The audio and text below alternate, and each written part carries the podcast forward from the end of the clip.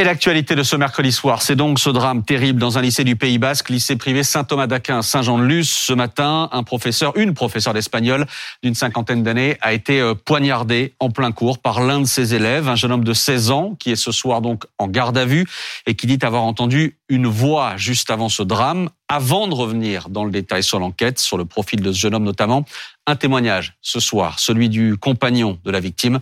Nos reporters ont pu lui parler très jolie et très bonne personne qui, euh, était aimée de tous, qui faisait très consciencieusement son, travail, qui passait quasiment 80-90% de son temps à faire son travail pour son école, même pendant les vacances. Et une personne merveilleuse qui malheureusement s'en est allée sur son lieu de travail alors que ça ne devrait pas. Son travail lui prenait beaucoup de temps. Elle faisait son travail avec passion, avec les contraintes qu'on a dans un travail qui vous prend beaucoup de temps et avec de plus en plus de temps. Et, voilà, moi j'ai essayé de,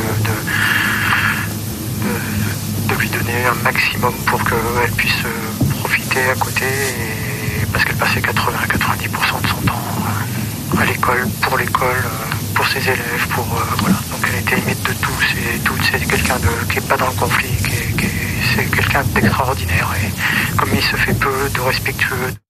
Un mot, Véronique, sur ce qu'on vient d'entendre. Une personne dévouée, une professeure dévouée à ses élèves, c'est ce que dit son compagnon. C'est aussi le portrait dressé tout à l'heure le ministre euh, Papendiaï qui était sur place au ministre de l'Éducation nationale. Une prof dévouée.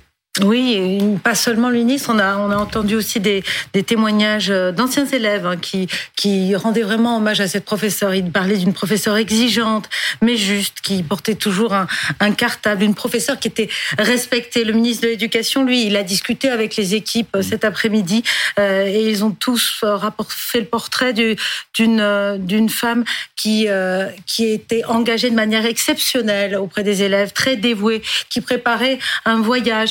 Euh, les inspecteurs euh, d'espagnol ont spontanément euh, témoigné leur émotion auprès de la rectrice Anne Bizanifor, la rectrice de, de, Bordeaux, pour dire que c'était une excellente professeure, qu'elle rayonnait dans son travail. C'est quelque chose de dire, de dire ça d'un professeur. Donc effectivement, un portrait qui, qui, qui, qui force le respect, qui renforce l'émotion générale dans l'éducation nationale, mais également, je pense, dans, dans toute la France. Euh, avec euh, une question, un point d'interrogation.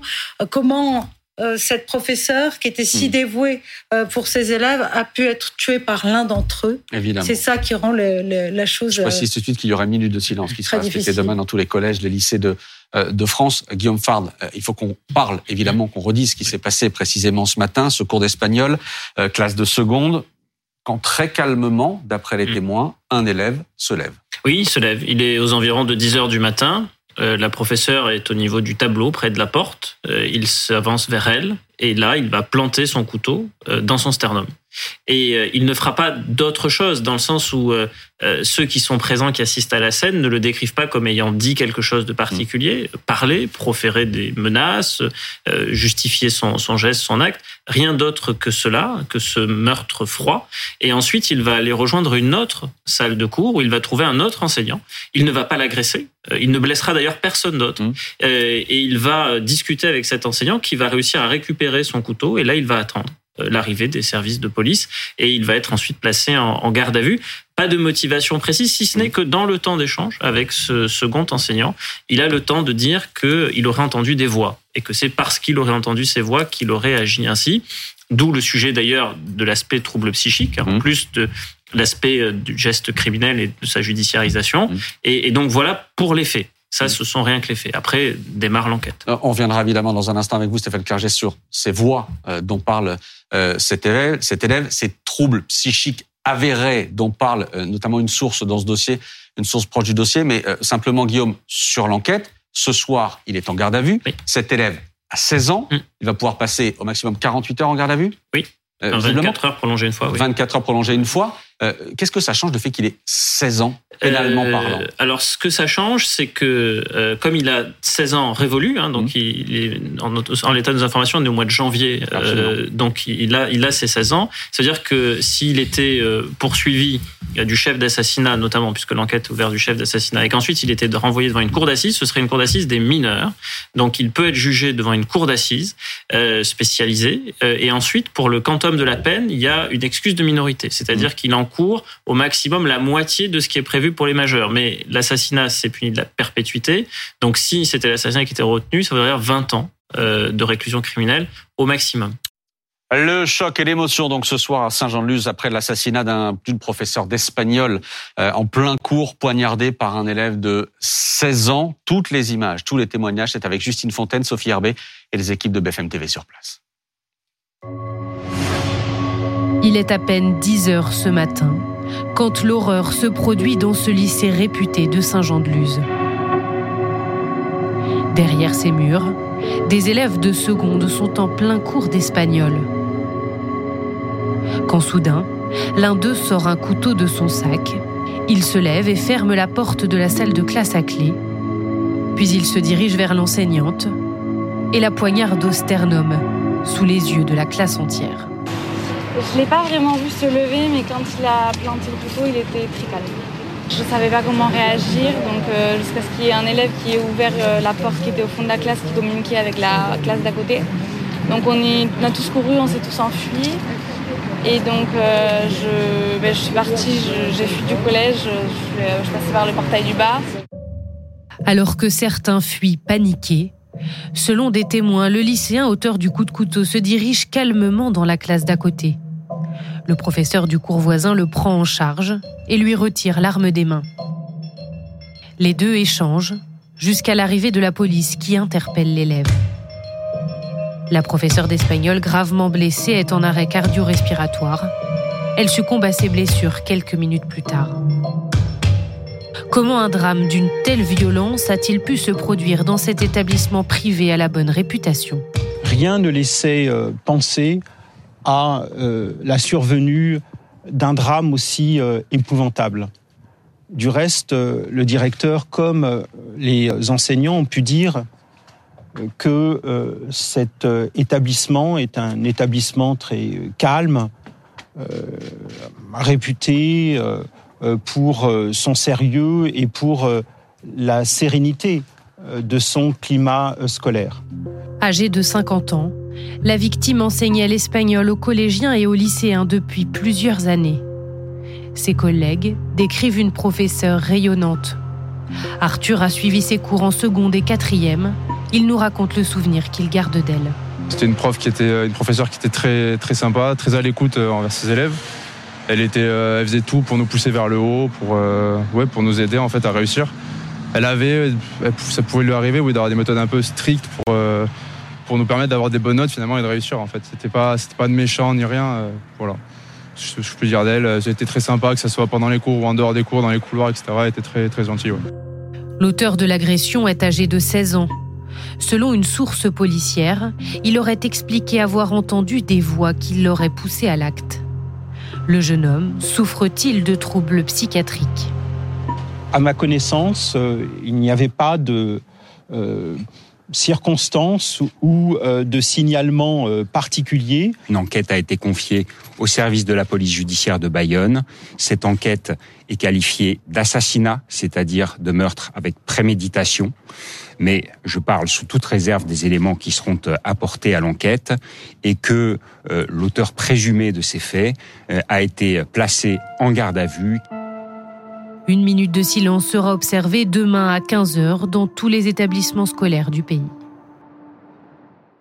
Guillaume, enquête ouverte pour assassinat. Ça veut dire que pour le moment, on insiste là-dessus, pour le moment, la justice retient la préméditation avec un élément déterminant, c'est le couteau, évidemment. Oui, effectivement. En fait, on, prend toujours l'incrimination la plus large, la plus élevée au regard des faits qui sont portés à la connaissance du parquet, donc de mmh. l'autorité judiciaire. Pour l'assassinat, c'est ce qu'il y a de plus grave, effectivement, au regard des, des circonstances. Et après, tout le travail de l'enquête judiciaire, c'est de déterminer si oui ou non il y a assassinat, en clair, si oui ou non il y a préméditation. Comment vous faites? Alors effectivement, il y a le couteau euh, qui est une pièce centrale. Euh, est-ce que ce couteau a été acheté, a été fourni par un tiers spécialement pour commettre ce meurtre? Ou alors est-ce que c'était un élève qui venait régulièrement euh, en classe avec ce couteau et qui a décidé, par un côté un peu pulsionnel, mmh. de passer à l'acte ce jour-là, à cette heure-là, à ce moment-là? Ça, c'est effectivement à l'enquête de le dire. Pour le faire, naturellement, on va analyser tout le, toute la trajectoire de ce couteau. Est-ce que c'est un couteau de cuisine? Est-ce que c'est un autre type de couteau? Euh, Est-ce qu'effectivement il a été acheté? Est-ce qu'il a été fourni par quelqu'un d'autre? Est-ce qu'il l'a euh, simplement récupéré de chez lui parce que c'est un couteau de cuisine? Mmh. et, et, ensuite, il y a tout le travail d'audition. Donc tous ceux qui étaient d'abord dans la pièce, et après il y a tout l'entourage, notamment l'entourage amical, familial, qui peut éclairer les circonstances. S'il a fait part de son souhait de tuer à d'autres que, que lui ou dans son entourage, notamment à ses amis, il est évident que ça va constituer, euh, caractériser la, la, la, préméditation. Donc, donc c'est ce travail d'audition qui va démarrer et qui peut être relativement long. Hein. Euh, mm. C'est plusieurs semaines, plusieurs mois d'enquête. Euh, on va revenir sur ce travail-là, mais d'abord, Stéphane Clerget, il y a donc cet élément central que l'on a depuis depuis ce matin, qui nous est donné euh, par un certain nombre de, de sources, euh, le fait que cet élève, après avoir commis ce geste terrible, euh, dise j'ai entendu une voix, mm. une voix qui m'a ordonné de commettre ce geste-là. J'étais comme possédé. Vous, médecin, pédopsychiatre, qu'est-ce que vous faites de cet élément-là? Ah ben, on en fait quelque chose. C'est un élément essentiel. Hein. Qu'est-ce qui produit des voix? Si tant est qu'il est vrai mm. qu'il ait entendu des voix. Qu'est-ce qui génère ce genre de symptômes? Ça peut être une intoxication à des produits comme le cannabis, mmh. la cocaïne ou d'autres drogues. Euh, L'alcool aussi hein, peut, peut, entraîner des, des hallucinations auditives. Ça peut être aussi quelque chose de médical, une tumeur cérébrale par exemple. Mmh. Euh, en fonction de sa localisation, ça peut aussi euh, déclencher des hallucinations euh, auditives ou une voix qui parle à l'intérieur de, de la tête. C'est pas pareil que les hallucinations auditives. C'est vraiment quelqu'un. On parle d'automatisme mental. Hein, mmh. on, on, est contrôlé, mais plus sûrement des troubles psychiatriques. Mmh parmi lesquels euh, notamment un épisode psychotique aigu, hein, une bouffée délirante, un épisode délirant euh, euh avec possiblement donc des hallucinations, avec un thème particulier. Ça peut être je suis Dieu, ça peut être je suis un monstre, ça peut être l'autre est un monstre et me menace, qui expliquerait qu'il ait ciblé son action sur cette personne, s'il délirait sur sur cet enseignant par exemple. alors après ces épisodes épisode psychotique aigu, ces bouffées délirantes, ça peut être unique dans la vie d'une personne, ça peut se répéter, mais ça peut, une fois sur deux, évoluer vers un trouble psychiatrique chronique type schizophrénie. Il était âgé de, il est âgé de, de 16 ans. Est-ce que c'est un âge particulier où il y a le début de, de plusieurs symptômes psychiatriques? Oui, effectivement. Les, les, bouffées délirantes, quand elles surviennent, les premiers épisodes psychotiques aigus, c'est en général à cet âge-là que ça, ça survient. Mmh. Donc c'est un âge un peu fragile. Ça se détecte pas du tout avant, c'est-à-dire que si c'est le cas, euh, ça peut rester euh, sous les radars, y compris des parents. Si jamais ce n'est pas un professionnel de santé qui le détecte, les parents peuvent passer à côté d'un tel euh, diagnostic ou d'un tel risque. Oui, c'est important. Ça peut survenir chez un enfant, un adolescent qui n'avait pas de troubles apparents. Après, ça peut survenir plus souvent chez un adolescent qui a une personnalité euh, particulière, euh, fragile. Par exemple, on parle de personnalité schizoïde, de personnes, très renfermées, très isolées. Euh, un épisode dépressif aussi peut favoriser une bouffée délirante. Bref, tout le monde peut théoriquement faire une bouffée délirante, mmh. mais il y a quand même des facteurs favorisants en termes de personnalité. Euh, Véronique Fèvre, on, est troublé par euh, plusieurs points, notamment par les déclarations de Papendiaï, le ministre de l'Éducation, qui dit tout à l'heure pas de circonstances particulières dans cette affaire, euh, en tout cas pas à ma connaissance. Et d'un autre côté, on regarde ce que nous dit l'AFP, par exemple, euh, à qui une source proche du dossier dit visiblement il y avait des troubles psy avérés. C'est l'expression employée par la source de l'AFP. Qu'est-ce qu'on sait de cet élève pour l'instant c'est vraiment très trouble entre les témoignages effectivement euh, des élèves qui le décrivent comme euh, isolé, un mmh. peu bizarre, qui pouvaient avoir euh, des certains mouvements d'humeur, et puis effectivement l'éducation nationale qui dit qu'il n'y avait pas de d'éléments qui pouvaient laisser penser qu'un drame comme cela arrive. Ce qui peut aussi se passer, c'est qu'on sait que cet cette, euh, ce jeune homme, il arrivait d'un autre établissement. Il mmh. n'avait pas fait son collège dans le collège Saint-Thomas d'Aquin.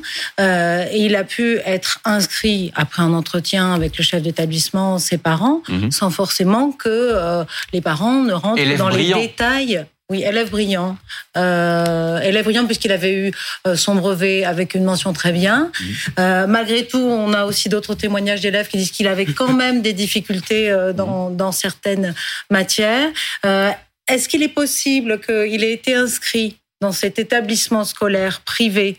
Parce que auparavant dans sa scolarité, ça mmh. s'était mal passé, ou il avait eu des problèmes, c'est possible. Dans ce cas-là, les parents ne sont pas tenus non plus euh, de tout raconter au, mmh. chef d'établissement. S'il avait mmh. effectivement eu euh, des épisodes euh, psychiatriques, s'il avait un traitement. la seule situation pour laquelle il y a une obligation de signalement sont les, les, atteintes sexuelles depuis l'affaire du Chambon sur Lignon. Donc peut-être que c'est une hypothèse hein, complète. Euh, on pourrait avoir une situation euh, comme ça. Et puis le ministre de l'Éducation, il est aussi intervenu très très rapidement euh, dans l'établissement. Il avait pas, il a peut-être pas eu toutes les informations quand il l'a dit. Hein. Vous citiez l'affaire du Chambon-sur-Lignon. C'est une adolescente qui avait été tuée dans un établissement scolaire par un élève qui venait d'arriver dans cet établissement. Et oui, et qui avait des, antécédents Absolument. sur le plan euh, des, atteintes sexuelles. Stéphane Clerget, je m'arrête sur un point. Mhm. Quand je vous parlais de voix tout à l'heure, vous avez commencé par dire si c'est vrai, si c'est vrai, si ces voix ont existé, comment est-ce que des médecins, ensuite, pendant l'enquête, peuvent vérifier que ces voix ont réellement existé Oh, il y a des entretiens de crédibilité, c'est-à-dire que ces voix, en général, la manière dont elles sont euh, décrites, mmh. et puis le, le, le terrain clinique, quelqu'un d'expérience repère assez rapidement s'il y a un vrai trouble psychotique ou si c'est euh, des, des, des, des, des, menteries pour mmh. échapper à une éventuelle euh, condamnation. C'est oui, il y, a, il y, a, des tests, il y a des entretiens. Ça, c'est pas très difficile à, à évaluer pour un psychiatre expérimenté ça, les médecins savent faire. Éric Maroc, bonsoir. Bonsoir. Merci d'être en direct avec nous. Vous êtes secrétaire régional Alliance Police Nouvelle-Aquitaine. Euh, on, parlait à l'instant de cette enquête qui s'annonçait longue, nous disait euh, Guillaume Fard. Il y a notamment des dizaines d'élèves à interroger euh, qui sont considérés comme des témoins désormais. Comment est-ce que vous allez vous y prendre? Ben, Concernant les témoins directs de la scène, ceux qui étaient présents lors du crime dans la, dans la salle, ils ont déjà été entendus par les enquêteurs de la PJ au sein même du collège avec euh, une cellule d'assistance psychologique, la présence des médecins du SAMU, des pompiers et bien sûr de nos personnels OPJ qualifiés euh, qui savent euh, traiter ces genres de, de chocs, hein, puisqu'on mmh. on est face à des enfants, des adolescents, pardon, en phase de sidération, qui ont subi un choc extrême. Ils ont déjà tous été entendus. Bon, et les autres, notamment par exemple ceux qui étaient dans la classe d'à côté, dans lequel le, euh, le, meurtrier présumé est, venu euh, ensuite, ceux-là aussi vont être entendus? Alors, euh, je, ne détiens pas cet élément qui n'est pas vérifié, du fait que vous dites qu'il soit passé dans la salle d'à côté. moi, je sais qu'il a été euh, il, s'est, euh, on va dire, euh, confié à, un professeur mmh. dans une salle d'à côté, mais je, n'ai pas d'autres éléments à, ce sujet-là. Bien entendu que mes collègues vont passer au peigne fin toutes les, tous les éléments d'enquête, hein, tout l'entourage familial, l'entourage des copains de l'école, les, les, classes qu'il a fréquentées, mais aussi mmh. les copains de classe, pour établir un profil, un profil du, de, de, ce gamin-là. après, je vais rester moi sur des choses factuelles. Euh, il, a, il a été vu par un médecin lors de son placement en garde à vue. Le médecin a dit qu'il avait euh, son état de santé était compatible avec une mesure de garde à vue. Maintenant, euh, le magistrat instructeur donnera pour pour donnera des, on donnera une réquisition pardon, à, un médecin psychiatre pour établir un, mmh. profil psychologique poussé. Euh, mais comme l'a dit l'un de vos intervenants, ça va prendre du temps parce que effectivement, ce, garçon-là doit être revu et réévalué à, de plusieurs, à, plusieurs reprises, euh, si toutefois il, fait l'objet de troubles psychiatriques, chose que moi, je ne sais pas. Évidemment. Merci beaucoup. Merci Eric Maroc d'avoir été en direct avec nous. Là aussi, on peut être troublé. Euh, Stéphane Clerget, entre ce geste, mm. euh, ce matin, absolument terrible, euh, des doutes sur l'état psychiatrique, psychique de cet élève, et ce soir, le fait qu'on puisse dire son état de santé est compatible avec une garde à vue. Oui, il a été vu par un, médecin somaticien. On a fait les prélèvements, on n'a pas vu de présence de toxiques et surtout lui physiquement était euh, calme mmh. manifestement euh, et physiquement il n'avait pas de pathologie qui l'empêchait d'être d'être en garde à vue. Il n'était pas en train d'étouffer, il saignait pas. Sur le plan psychiatrique, ce dont ils se sont assurés, c'est qu'il tenait des propos qui pouvaient être cohérents, mmh. compréhensibles. Euh, il savait la, la, date, il savait l'endroit où il était, donc il n'était pas confus et euh, il n'a sans doute pas exprimé des idées suicidaires. Mmh. Donc, à partir de ces éléments-là, il peut effectivement être en garde à vue, mais ça ne veut pas dire qu'il continue pas de délirer dans sa tête et qu'il est persuadé, par exemple, d'avoir tué le diable mmh. et, et, être soulagé de l'avoir fait, ce qui pouvait expliquer le calme dans lequel il était, d'après les, les, les descriptions, une fois qu'il a assassiné cette professeur. Nora. Mhm. Moi, j'ai deux questions, euh, professeur Clerget. C'est est-ce que du coup, il faut mettre euh, ce jeune homme sous traitement dès maintenant, ou est-ce qu'il va falloir attendre euh, d'avoir un véritable diagnostic euh, pour qu'il soit pris en charge? Parce que la garde à vue, je parle sous le contrôle de Guillaume, donc va se terminer au bout de 48 heures potentiellement. Est-ce que, enfin, s'il est déféré ou pas, est-ce que du coup, il est pris en charge dans une unité de pédopsychiatrie? Primo. Et deuxièmement, je pense aussi aux, aux, aux jeunes gens de l'établissement scolaire, notamment à ceux qui ont assisté à cette scène. Qu'est-ce que ça peut représenter pour eux en termes d'impact, de trauma, et comment on prend ça en charge? Alors lui, il peut être pris en charge, mais après, il n'est pas obligé s'il n'y a pas une injonction judiciaire. Mmh. On imagine qu'il qu qu va l'être, évidemment, mais c'est euh, la décision des parents si j'ose dire. Et donc, il peut être pris en charge à l'hôpital ou il peut être pris en charge en, dans, dans un cadre libéral. Ça, les, les, les, parents ont la liberté de choix du médecin. Mais en vérité, je ne sais pas ce qui va se passer après la garde à vue. Est-ce qu'il va être incarcéré immédiatement? S'il est incarcéré immédiatement, il y a dans les, dans les prisons, pour mineurs ou pour majeurs, de toute façon un service de soins, un service psychiatrique, et il pourra effectivement rencontrer un psychiatre qui pourra lui proposer euh, un traitement, enfin du moins déjà des, des entretiens euh, préalables. Est-ce qu'il y a suffisamment de place dans les centres de détention justement pour accueillir, euh, si c'était le cas, ce, ce, type de, de personnes? Les centres de détention pour mineurs? Oui. Ben, il peut y avoir de la place, oui. Mais dans, dans, pour, pour qu'il ait un soin psychiatrique, je veux dire, oui. Oui, il y, a des, y y a psychiatres dans les prisons. Alors évidemment pas assez, ils ont évidemment pas assez de temps, mais oui, enfin il y a possibilité de, de consulter au sein d'une d'un établissement pénitentiaire. Après, pour ce qui est des jeunes de la classe, effectivement, ils ont dû être traumatisés. Ils ont quand même assisté à un assassinat. J'imagine que certains pourront d'ailleurs pas revenir mmh. dans, dans la classe. Il y aura, c'est un traumatisme terrible, un syndrome post-traumatique, avec des angoisses, des insomnies, des cauchemars. Ils vont revivre la scène. Euh, et donc, eux, ils vont devoir être pris en charge aussi euh, individuellement, exprimer ce qu'ils ont vu, ce qu'ils ont ressenti. Euh, et, et sur le long terme, sur, ça sur va s'installer sur le long terme. Parfois, il y en a qui disent rien tout de suite, et puis mmh. ça peut ressurgir plus tard. Exactement, oui. C'est plus. Euh, et la clé, pardon, la clé, c'est de parler tout de suite, parler beaucoup. Ah ben c'est le meilleur pronostic, hein, parce que quand on garde les choses pour soi, le risque c'est effectivement de, de, de, somatiser, de réagir physiquement, d'avoir des accidents. Donc oui, ceux, ceux qui arrivent à s'exprimer, à dire ce qu'ils ont pu ressentir, le, le, pronostic sera, sera meilleur pour eux. Et on peut aussi utiliser, il y a des médicaments hein, qui, ont, qui ont une certaine efficacité sur, sur ces symptômes-là. Après, il y a des différences individuelles. Il y en a qui vont être davantage marquées, d'autres qui vont évoluer plus, plus rapidement en fonction de leur, de leur personnalité préalable. C'est le cas aussi pour les professeurs. Véronique, évidemment. Certains demain seront capables et, et, et, et, auront envie de retourner tout de suite en classe, de revoir leurs élèves, etc. Et d'autres, sans doute, ne pourront pas. Oui, c'est la grande préoccupation hein, des, des, professeurs, nous a expliqué le ministre de l'Éducation. C'était la grande préoccupation des, des professeurs, c'était de savoir dans quel état étaient leurs élèves. Ils voulaient s'occuper de leurs élèves.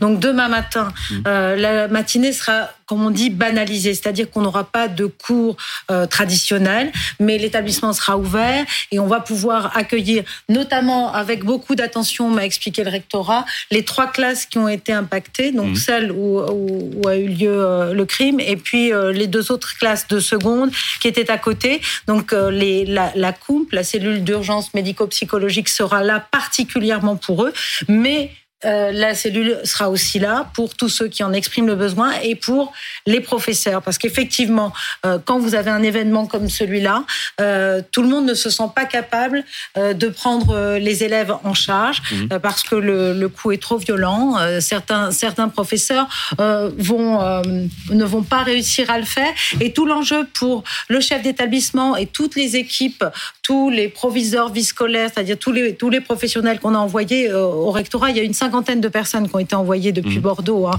pour venir en appui euh, aux, provi aux, proviseurs, aux chefs d'établissement. Ben, tout l'enjeu, ça va être d'identifier aussi dans quel état sont les équipes. Vous pouvez très bien avoir euh, la fleur au fusil des professeurs qui disent moi je retourne cet après-midi et ils s'écroulent, ils n'y arrivent pas. Mmh. Donc voilà, c'est repérer les signaux faibles. La même chose parmi au sein de la classe, repérer aussi l'élève qui dit qu'il va bien, que tout va bien, et puis en fait qui s'écroule. Qu'est-ce que vous appelez signaux ben, faibles Les signaux faibles, je pense, euh, vous, vous, le décrirez peut-être mieux que moi. J'arrive, j'arrive à la, c'est des éléments euh, de comportement mhm. euh, qui sont inhabituels, mais pas forcément euh, oui, évidents. Des éléments d'alerte qui, qui, qui témoignent d'un mal-être, plus ou moins important, plus ou moins manifeste, plus ou moins évident.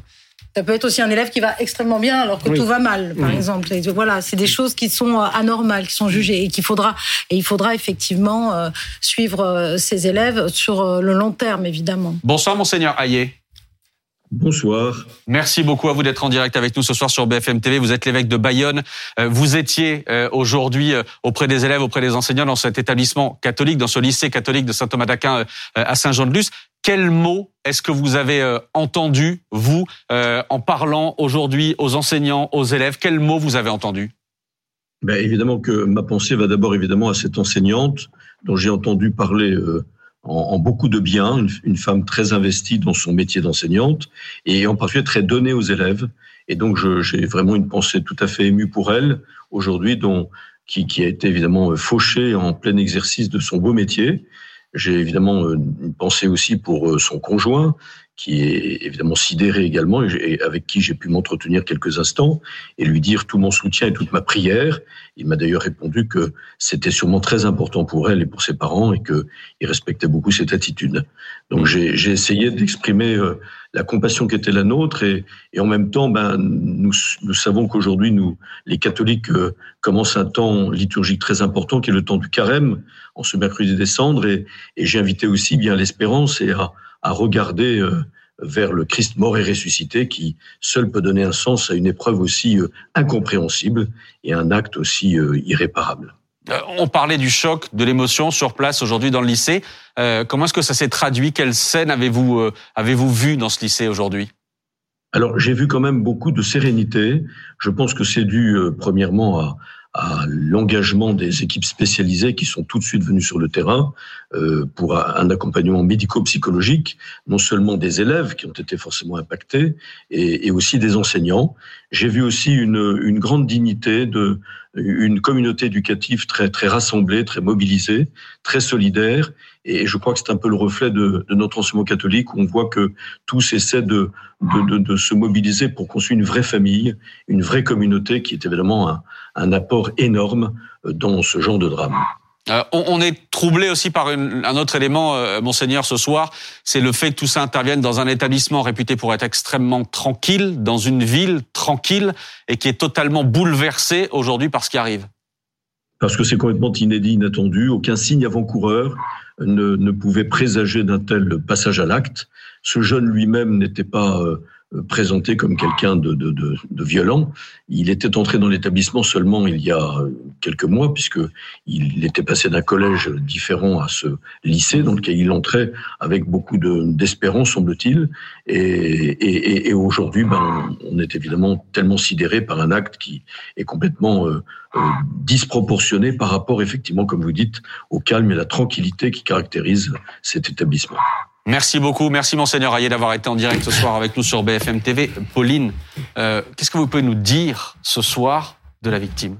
Eh bien, c'était euh, une enseignante qui avait une cinquantaine d'années. Elle vivait en couple. Elle avait rejoint l'établissement Saint-Thomas d'Aquin il y a plus de 25 ans.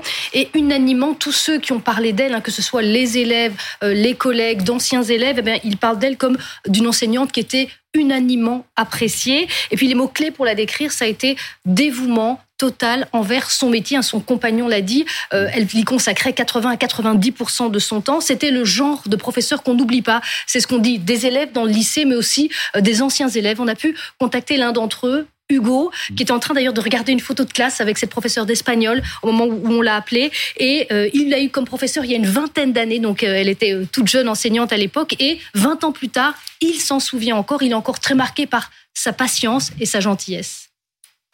Nous, on était, euh, on était de, très jeunes, mais c'était une professeure qui était assez jeune aussi. Elle devait avoir une trentaine d'années quand on y était. Donc, euh, on s'entendait très bien avec elle. Elle était très gentille, très pédagogue. Elle prenait le temps. Et je, là, depuis ce matin, on, s'appelle tous, tous ceux euh, avec qui j'étais en classe, et on a tous le même souvenir d'elle. Quoi. C'était vraiment une professeure très, très calme, très douce et, très gentille. Prenez le temps de d'expliquer à chaque élève, même si on avait quelques difficultés. Bon, voilà, chacun, chacun éduque à sa façon, mais elle, je m'entendais très bien avec elle.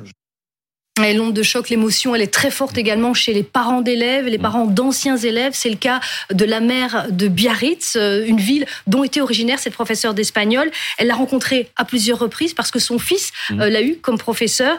Et elle, elle décrit également une enseignante appréciée de tous qui était très à l'écoute et qui rassurait les parents. C'était la professeure principale d'un de mes deux enfants. En plus, c'était donc une, une biarrotte, euh, une, une, femme discrète, une, une professeure de très grande qualité, à l'écoute de ses élèves et très rassurante pour les, euh, pour les parents parce qu'apprécier des élèves et euh, ayant à cœur de, de, de, de, faire progresser les, de faire progresser ses élèves. En tout cas, quelqu'un euh, d'apprécié par tous, y compris du voisinage. Le genre de professeur qui marque les enfants et, et, euh, et qui rassure les parents. Et puis un tout dernier point, dans, tous les, témoignages, hein, personne ne décrit aucun conflit, aucune altercation, ni avec l'élève mmh. euh, en question, l'auteur des faits, ni avec aucun autre élève. Oui, une réflexion euh, que m'inspire ce que vous venez de décrire, c'est le retentissement dans la communauté éducative, parce que c'est vrai que les enseignants aujourd'hui, il y a une crise de vocation et ils sont traumatisés par plusieurs drames. Il y a eu le drame Samuel Paty, il y a eu ce drame-là. On imagine le retentissement que ça peut avoir dans cette communauté éducative qui aujourd'hui est sous tension, qui se sent souvent assez seule, assez abandonnée, sous pression des parents, des politiques, d'injonctions euh, contradictoires. Et ce genre d'événement-là, évidemment, on, se dit que ça, ça attire l'attention sur l'idée qu'il faut vraiment euh, les soutenir, les aider euh, face à ce genre d'épreuves et, et, probablement aussi prendre conscience de la difficulté aujourd'hui de leur tâche dans une société qui est heurtée par ce genre de faits, malheureusement un peu, un peu trop récurrent. Nora. Oui, effectivement, euh, là, il faut venir au chevet d'une communauté qui a effectivement été extrêmement touchée ces dernières années, qui voit son métier être complètement, euh, pour beaucoup, en fait, déclassé. Je rappelle que euh, c'est un métier qui est extrêmement mal payé par rapport à certains de nos voisins européens et que, par ailleurs, Papendiaï, qui était présent hein, dès cet après-midi sur place, a mis sur la table aussi un pacte, un pacte pour qui pourrait se résumer à travailler plus pour gagner plus, qui a aussi euh, irrité grandement en fait la communauté éducative qui se sent et ce depuis des années, depuis des années, absolument en fait insultée par euh, par sa hiérarchie. Donc et là-dessus on voit bien en fait que l'école finalement elle est aussi aux premières loges et qu'elle doit faire face à l'instar de la mmh. police par ailleurs. Euh, voilà, ce n'est pas un sanctuaire et elle doit faire face en fait. y compris les établissements qu'on considère comme évidemment tous les établissements. Et, et là c'est ça qui est terrible, c'est que on, on le disait la semaine dernière encore, il y a un rapport de Santé publique France qui nous alertait sur sur euh, l'état de santé mentale en fait des moins de 25 ans, plus 80% d'épisodes dépressifs, sans aller euh, jusqu'à présager de ce que donnera l'enquête et de ce que on donnera comme diagnostic par rapport à ce jeune homme. Euh, en fait, l'école doit faire face à ça avec des moyens qui ont été considérablement abaissé. On a aujourd'hui des établissements qui n'ont pas d'infirmières scolaires, qui n'ont pas de médecins scolaires. On voit à quel point les services de pédopsychiatrie, je parle sous votre contrôle, la Claire Edon, la défenseur des droits, disait euh, il y a quelque temps que 25 départements n'étaient pas couverts par cette branche de la psychiatrie ou alors juste de doter de services ambulatoires. Enfin, en fait, à un moment, Pardon, mais on est collectivement en train de passer à la caisse à force de ne pas vouloir voir les difficultés de générations entières. Donc, et l'école est effectivement avec des enfants qui sont là 8 heures, 10 heures par jour, doit faire face à cette réalité avec des profs qui ne sont pas assez formés, qui n'encadrent pas assez. Je rappelle par ailleurs que en termes d'encadrement, on fait là aussi partie des mauvais élèves européens. Mmh. On est face à des, à des, à des établissements qui peuvent avoir 30, 35 élèves par prof. Comment est-ce qu'on veut véritablement accompagner? Comment est-ce qu'on peut voir peut-être qu'il y a des enfants qu'il va falloir entendre peut-être un peu plus. Voilà. Collectivement, je pense qu'il va falloir aussi qu'on se pose cette question de politique publique. Quels moyens on met? Il suffira pas juste de grandes déclarations et de tweets enflammés pour dire qu'on soutient la communauté scolaire. Véronique je pense que ça, ça, participe aussi à la crise de recrutement des enseignants, c'est-à-dire que tous ces événements ne donnent clairement pas envie à ceux qui ont une vocation de devenir professeurs. Euh, donc il va Même falloir... si là, encore, il faut remettre les choses à leur place d'une certaine manière. C'est un drame terrible, mais rarissime. Euh, c'est l'AFP pardon, qui a comptabilisé les choses cet après-midi et qui disait que d'après dans, dans ses dossiers à l'AFP, sur les 40 dernières années, euh, il y avait une, moins d'une dizaine de professeurs assassinés. C'était l'AFP qui, qui, donnait ce chiffre-là. C'est pour donner un peu le, le caractère rarissime et, et le choc que ça peut représenter ce soir. Oui, alors c'est vrai, c'est vrai que des professeurs assassinés, c'est très rare. Mais euh, rien qu'en septembre dernier, une professeure a été euh, poignardée. C'est-à-dire que les agressions de professeurs, elles ne faiblissent pas. Et si on reprend les enquêtes civiles, alors je sais plus si je l'avais, je l'avais sous les yeux, euh, le nombre de signalements 2019, euh, 2020, c'était 7,9 incidents graves pour 1000 élèves, euh, public, privé, tout confondu. Mmh. Et en 2017, 2018, c'est-à-dire euh, deux ans euh, avant, c'était 6,7. Donc on voit bien quand même que les événements, les incidents graves, ils sont en augmentation. Donc ça, ne ça participe quand même à dégrader aussi euh, l'état d'esprit des professeurs. Parce mmh. que même si vous, vous, allez en classe et que votre établissement euh, est plutôt calme, vous dites et qu'est-ce qui peut m'arriver? Une affaire avec un, un, un, parent, une affaire avec un élève, c'est ça donne cette impression, ça, ça crée une forme d'insécurité en fait pour les enseignants qui, je le rappelle, sont très seuls. Les chefs d'établissement sont aussi très seuls. Et par rapport à cet état d'esprit, à cet euh, état hein, de, de, de, notre jeunesse, cet état euh, psychologique. Euh, voilà, on a, on a pour l'instant pas de réponse. Aujourd'hui, quand vous avez un jeune qui va pas bien, comme il y a, y a trop d'attentes pour avoir un, un psychologue, vous n'avez pas de médecin scolaire qui va pouvoir expliquer à des parents qui n'ont pas forcément conscience que leur enfant va mal que oui, il faut aller voir quelqu'un. Mm. Le professeur, on va pas l'écouter quand on va dire, Madame, euh, euh, votre enfant va, va, très mal. On les écoute pas. Mm. Donc, euh, il y a un moment, il va falloir venir au chevet de cette école, mettre les moyens et les soutenir. Là, on peut pas envoyer des gens tout seuls avec ce sentiment d'insécurité dans les classes. Merci Véronique. Merci Stéphane Clerget d'avoir été avec nous ce soir en direct sur, sur BFM TV.